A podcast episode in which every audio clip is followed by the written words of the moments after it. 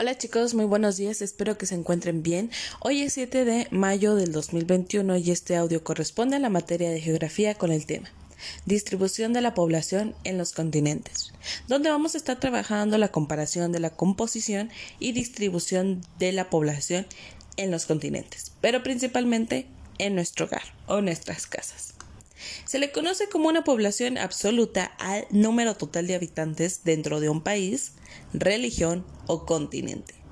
La población relativa o, o la densidad de población es el número de habitantes por kilómetro cuadrado de un país o de un continente.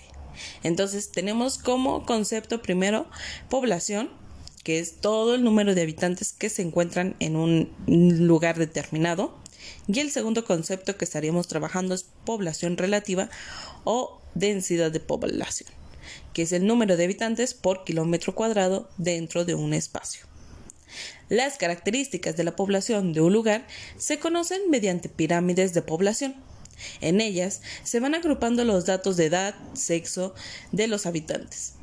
Con esto se determina la cantidad de población joven, adulta, anciana y sus proporciones. ¿Qué quiere decir esto? Ya sea entre hombres y mujeres. Pero para que ustedes conozcan un poquito más sobre las pirámides, por ahí les he mandado un papel cascarón en el que ya viene dividido, bueno, en el de Tadeo no, pero en el caso de Mario ya viene dividido y con silicón para que puedas colocar de manera correcta el de hombres y lo de mujeres. ¿Por qué? Bueno, en este pedazo de cascarón también, eh, eh, perdón, también he enviado plastilina azul y plastilina rosa. Eh, vamos a crear una, una pirámide de población, pero con base en sus familias. ¿Qué quiere decir? Que cada uno de ustedes va a tener que realizar una gráfica, pero a través de lo que les voy a estar explicando.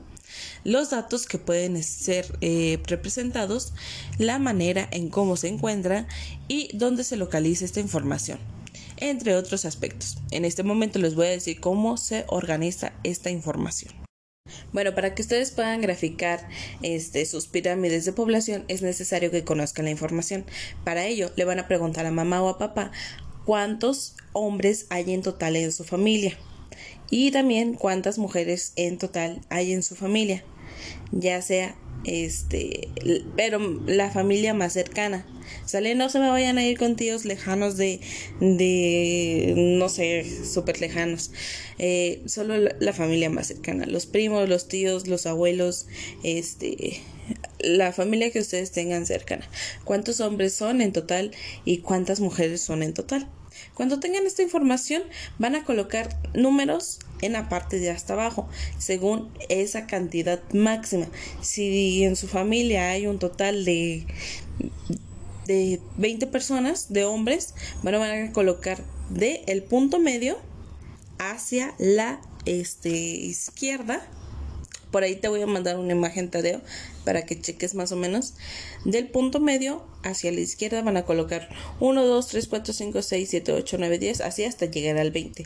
Si en las mujeres son 50, pues así 1, 2, 3, 4, 5, 6, 7, 8, 9, 10, 11, 12, hasta llegar al 50. ¿Sale?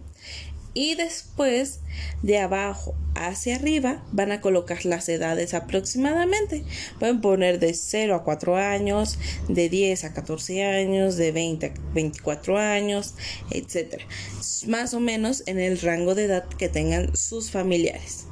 Cuando ya tengan estos datos escritos alrededor de la pirámide, van a graficar. ¿Qué significa esto? Van a colocar según la información que ustedes obtuvieron.